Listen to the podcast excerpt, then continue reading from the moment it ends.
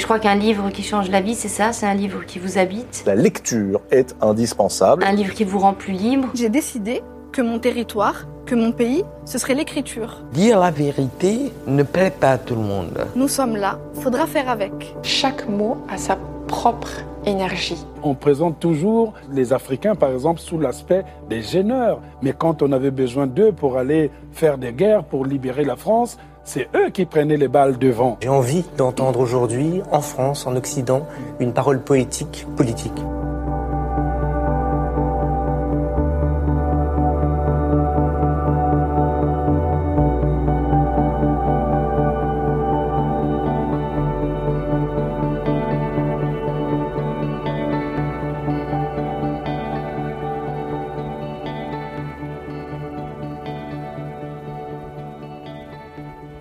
Bonjour, je m'appelle Asma et vous écoutez Bookapax, le podcast littéraire et engagé.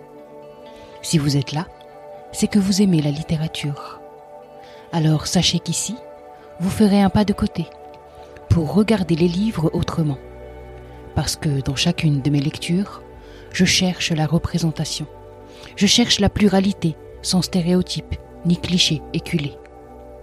Si vous appréciez ce podcast, Faites-le savoir en le partageant sur vos réseaux, en vous abonnant ou encore en le notant 5 étoiles sur iTunes.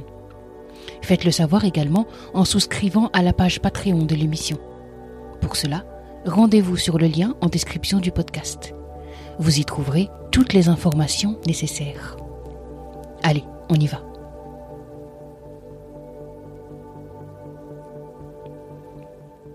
Je l'avoue franchement, certains auteurs ont ma confiance aveugle.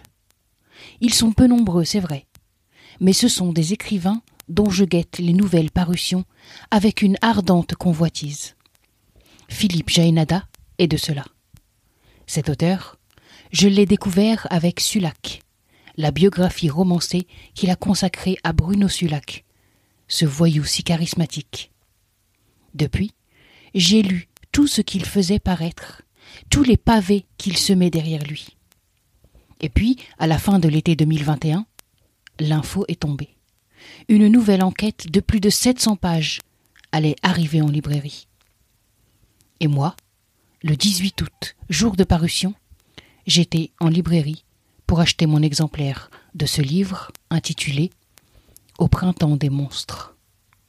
Et dès les premières lignes, je retrouvais le style Jaénada drôle, grincheux et méticuleux.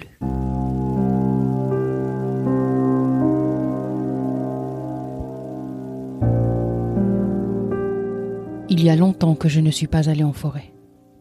Je n'aime pas beaucoup ces zones inhumaines. Je préfère rester à distance, sur la route, près des maisons, de la lumière. Ce qui me met mal à l'aise, ce qui, soyons honnêtes, me fait peur, ce ne sont pas les arbres, qui n'ont jamais fait de mal à personne, qui poussent tranquillement depuis toujours. Ce n'est pas non plus la vie secrète qui s'y cache, les bêtes, invisibles mais sans doute innombrables, les oiseaux, les vers et les insectes, tout ce qui grouille, les limaces, les rongeurs, dissimulés dans les feuillages et l'ombre. Je n'ai pas peur d'un écureuil ou d'un hibou. Non.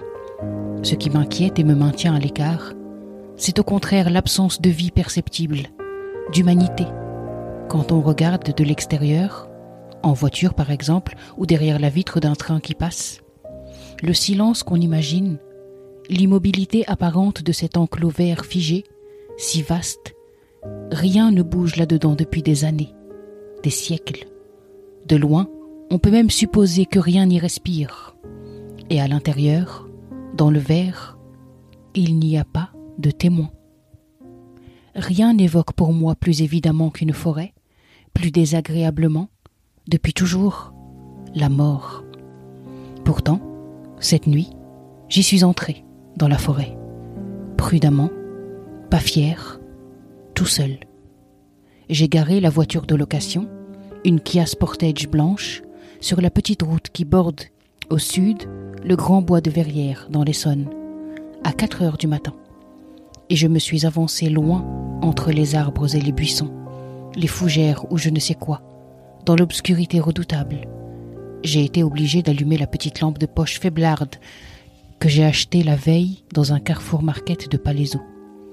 Le silence presque absolu, mais pas sur les feuilles tombées seulement. Je me suis enfoncé lentement jusqu'à un gros chêne qui semble avoir toujours été là, au pied duquel je me suis assis, dans la nuit. J'ai éteint la lampe. Je ne me sens pas très bien.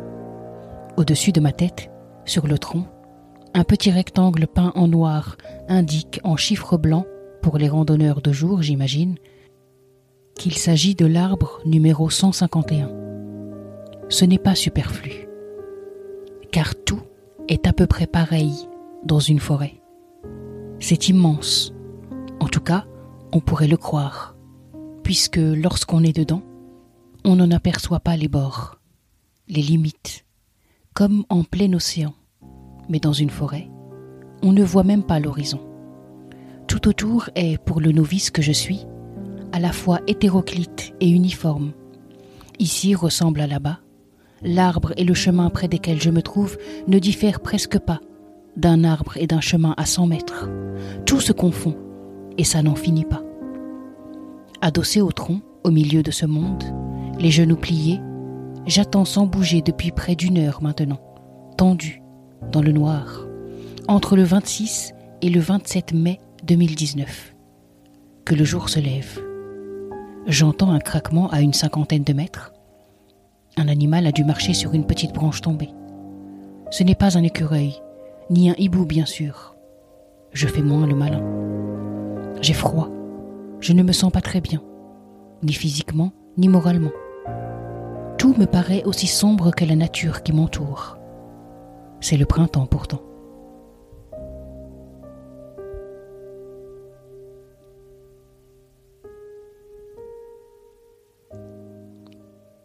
Il est comme ça, Philippe Jainada. Il nous amène dans son histoire par les sentiments. J'entre avec lui dans cette forêt de l'Essonne, et tout comme lui, j'ai peur, dans cette nuit noire, éclairée par la lumière faiblarde d'une lampe de poche. Alors, pour calmer ma peur, pour la détourner du moins, l'écrivain va orienter mon esprit vers ses soucis de santé. Et ça marche. Je crains pour lui, et je reviens moins apeuré pour me pencher sur ce dont il va me parler. D'ailleurs, de quoi il parle, ce nouveau pavé de près de 750 pages? Le 25 mai 1964, un enfant disparaît. Il a 11 ans et il s'appelle Luc Taron. Son corps sans vie est retrouvé le lendemain matin très tôt dans le bois de Verrières, situé dans l'actuel département de l'Essonne. Dans les jours qui suivent, et pendant plus d'un mois, des courriers très nombreux, signés l'étrangleur, vont inonder les médias et la police. Ces courriers, ils revendiquent le crime et s'adressent aux parents, au public et aux forces de l'ordre avec des mots cruels, des mots délirants, des mots ignobles. Quand cet étrangleur est enfin arrêté, alors qu'on s'attendait à voir apparaître un monstre, c'est un jeune homme tout à fait banal qui apparaît sur les écrans de télévision. Il est souriant, il fait même coucou à la caméra, et cet infirmier de métier de tout juste vingt-sept ans a l'air d'un monsieur tout le monde, tout à fait inoffensif. Cet étrangleur, donc, il s'appelle Lucien Léger. Il va finir par avouer le crime, et le voilà parti pour quarante et un ans de prison. Fin. Mais si l'affaire était si simple, elle n'aurait pas fini entre les mains expertes de Philippe Jainada. Lucien Léger a avoué, certes, mais c'est bien là commence l'enquête. Car c'est à une véritable enquête fouillée, méticuleuse, longue de trois années de recherche et de lecture, que s'est livré l'auteur du Printemps des monstres. Pendant trois années donc, Philippe Jainada a lu des milliers de pages de comptes rendus d'audience, de témoignages, d'interrogatoires, d'articles de presse, d'ouvrages sur l'affaire aussi, en particulier celui le plus complet, signé Stéphane Troplin et Jean-Louis Ivani. Il a travaillé sept jours sur sept, consigné des milliers de données, d'informations, de notes et de dates. Le résultat? Un ouvrage titanesque que l'éditeur et l'imprimeur ont dû raboter, ont dû trouver mille stratagèmes pour nous le livrer à peu près digeste. Sinon, il aurait fait plus de mille pages. Les pages sont extrêmement fines, la police d'écriture est réduite, et la taille du livre fait qu'il est difficilement transportable dans le métro. Mis à part ces considérations techniques qui m'ont bien fait rire quand je les ai entendues de la bouche de l'auteur, Au printemps des monstres est composé de trois parties. Dans la première, baptisée Le Fou, l'auteur détaille toute l'affaire telle que le grand public l'a connue. Une deuxième partie, dénommée Les monstres, nous montre pas à pas combien tous les protagonistes de cette affaire, tous ceux qui ont côtoyé Lucien Léger, se sont comportés comme des monstres. Il écrit à ce moment-là Rien dans cette histoire, rien ni personne n'est ce qu'on croit, ce qu'on a cru. Tout, vraiment tout, est en réalité trouble et complexe et moche. Et la seule chose à peu près sûre, c'est que Lucien Léger n'a pas tué Luc Taron. Dans cette deuxième partie, Philippe Jaénada va s'employer à relever les détails importants écartés par l'enquête, les erreurs de cette même enquête, les contradictions, les défaillances graves de son tout premier avocat, Maurice Garçon, et les questions nombreuses qui restent sans réponse. L'écrivain va s'employer, dans cette deuxième partie, à nous amener à cette certitude qu'il pose avec force. Lucien Léger a été condamné à tort. Et enfin, une troisième partie clôture cet ouvrage. Elle est sobrement intitulée Solange. Et elle va revenir sur la vie et le destin de la femme de Lucien Léger. Elle va faire en sorte d'effacer cette image de malade mentale dont les médias ont fait le portrait. Cette dernière tranche du livre l'illumine entier, tant on sent la grande empathie de l'auteur pour Solange, car elle est celle qu'on présente comme une folle, alors qu'en réalité c'est de loin la plus saine, la plus intelligente et la plus sensée de cette affaire. C'est aussi celle qui connaît le mieux Lucien Léger, qui le soutient jusqu'au bout, et qui ne cesse de lui écrire des lettres d'une grande beauté, des courriers impressionnants de tendresse, vibrant de tristesse. Au fil des années, au fil des romans, au fil des pavés que dépose Philippe Jaénada entre nos mains, l'auteur a imposé son style, sa patte. Certains aiment, d'autres détestent et ne s'y font pas. Moi, j'adore cette écriture boursouflée de parenthèses, de digressions et de détours. L'écrivain ne peut suivre un fil unique. Régulièrement, il aère son histoire en nous racontant ce qui lui arrive sur le plan personnel. Ses problèmes de santé, ses aventures dans les nombreux hôtels qu'il va fréquenter pour l'enquête, sa vie intime, tout y passe, et avec une grande sincérité. Il réinvente ainsi la narrative non-fiction, qui veut qu'on raconte une histoire vraie avec les techniques du roman, lui ajoutant une dimension personnelle et un style plein d'humour et de tragique. Mais d'où vient cette fascination de Philippe Jaénada pour le fait divers? À l'entendre, ce n'est pas l'événement en lui-même qui l'intéresse. C'est plutôt l'humain derrière. C'est plutôt ce que le fait divers dit de nous et ce qui se cache derrière les apparences. Philippe Jaénada. C'est-à-dire que le fait divers, en lui-même, évidemment, ça n'a aucun intérêt. C'est même le contraire de, l'humanité. Moi, je je suis, fasciné par la nature humaine. Il n'y a que ça qui m'intéresse. Un fait divers, c'est le contraire. C'est de la haine, de la violence, de la bêtise. Enfin, ça fait partie de la nature humaine, mais mais pour moi, le fait divers, c'est une porte en fait. C'est-à-dire que c'est alors quand il est dans l'actualité, effectivement, c'est exactement ce que dit Bourdieu. Il, n'a plus d'importance. Il perd sa, sa fonction de porte, ou c'est juste une porte qu'on voit passer parce qu'il passe vite dans les journaux, à la télé, ça passe vite. Quand on a la chance d'écrire des livres et d'avoir beaucoup de temps, on peut ouvrir la porte et aller voir derrière. Et pour moi, c'est simplement le fait divers, c'est un moyen d'entrer quelque part grâce au, travail des enquêteurs et tout ça, on dispose d'une un, somme, d'une masse de, témoignages, de rapports, de, regards des gens sur, la scène ou sur le, suspect, qui permet d'aller à l'intérieur de la société, d'aller à l'intérieur des gens. Mais ce que nous dit aussi ce nouvel ouvrage de Philippe Jaénada, c'est que les années 60 n'étaient pas si roses, pas si virevoltante, pas si joyeuse qu'on veut bien nous le faire croire. La France sortait de la Seconde Guerre mondiale, elle dansait le twist, découvrait le rock'n'roll, connaissait le plein emploi. Oui, tout ça est vrai. Mais l'envers du décor de ces années-là était en réalité pour beaucoup sombre et pénible.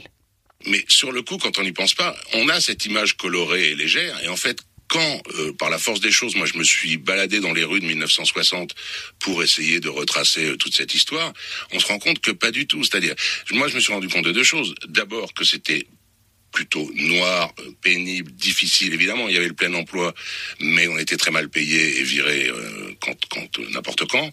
Il y avait des logements, mais c'était des logements insalubres, exigus, sans eau, etc. Donc je me suis rendu compte de ça, que c'était pas du tout. C'est peut-être une, petite image qui est restée avec le temps, les jeunes qui s'amusent et les mini-jupes et le rock'n'roll. Mais sinon, la grande majorité, c'était plutôt dans la douleur. Écrivain de la nature humaine, Philippe Jainada a énormément d'empathie pour ses personnages et ça se ressent. On ne peut pas dire qu'il aurait été ami avec Lucien Léger, au contraire même. Mais on sent au fil des pages un besoin de réhabilitation, de mise en lumière des failles de la justice et des hommes autour de lui. L'écrivain le raconte partout. Plus d'un an et demi après le début de ses recherches sur cette affaire, il a failli abandonner l'écriture de ce livre, tant les personnages et l'histoire étaient sombres et noirs lourd. Et puis un jour, il va aux archives à Saint-Quentin en Yvelines et il tombe sur une grosse enveloppe qui contient toute la correspondance, tout le courrier que se sont échangés Solange et Lucien Léger. Il ouvre cette enveloppe délaissée au fond des cartons, commence à parcourir ses lignes et se rend compte peu à peu que cette Solange est une femme intelligente, drôle, lucide, absolument pas folle du tout. La justice s'est trompée sur son mari. La médecine et la psychiatrie s'est trompée sur elle. Le livre de l'écrivain est sauvé. Il va aller vers Solange, dont l'humanité et la lumière rattrapent tout. Cette femme, elle va devenir le sens de son livre, celle qui va le clôturer, celle qui va mettre un point final à cette affaire. Alors certes, il m'est arrivé de me perdre dans les plus de 700 pages de ce livre. Oui, il m'est arrivé de ne plus savoir où j'en étais, de revenir quelques pages en arrière pour me rappeler qui était un tel ou une telle. Mais je suis très vite retombé sur mes pieds. Philippe Jainada sait mener sa barque. Il nous perd pour mieux nous retrouver, posant ça et là des respirations pour alléger l'air d'un fait divers pas très réjouissant. Philippe Jainada est un être humain à double facette. Il y a Philippe, l'obstiné, l'acharné, le tapir enragé, comme il se définit lui-même, qui peut se recroqueviller sur lui-même pendant deux ou trois années, fouillant des archives, parcourant des enquêtes, prenant des notes minutieuses, classées, organisées. Et il y a Jaenada, l'écrivain, qui prend le temps entre chaque parution, et qui, une fois son livre sorti, passe six mois à en parler, écumant les salons littéraires, les bibliothèques, les cafés et les librairies, à la rencontre de son lectorat. Deux facettes pour un même homme, bourru, drôle et brillant. J'ai bien pris une pleine semaine pour venir à bout de ce livre. Une semaine durant laquelle j'en ai savouré chaque page, chaque chapitre, chaque partie. J'y suis chaque fois revenu avec empressement curieuse de retrouver ces personnages, cette écriture, ces parenthèses si savoureuses. Lisez Jaénada. Lisez toutes ces enquêtes sur Bruno Sulac, sur Pauline Dubuisson, sur Henri Gérard. Autant de pavés, chaque fois épais et passionnants. Vous en ressortirez à la fois ébouriffé, empli d'un sentiment de plénitude, mais aussi d'un certain vague à l'âme qui vous tiendra au corps plusieurs jours.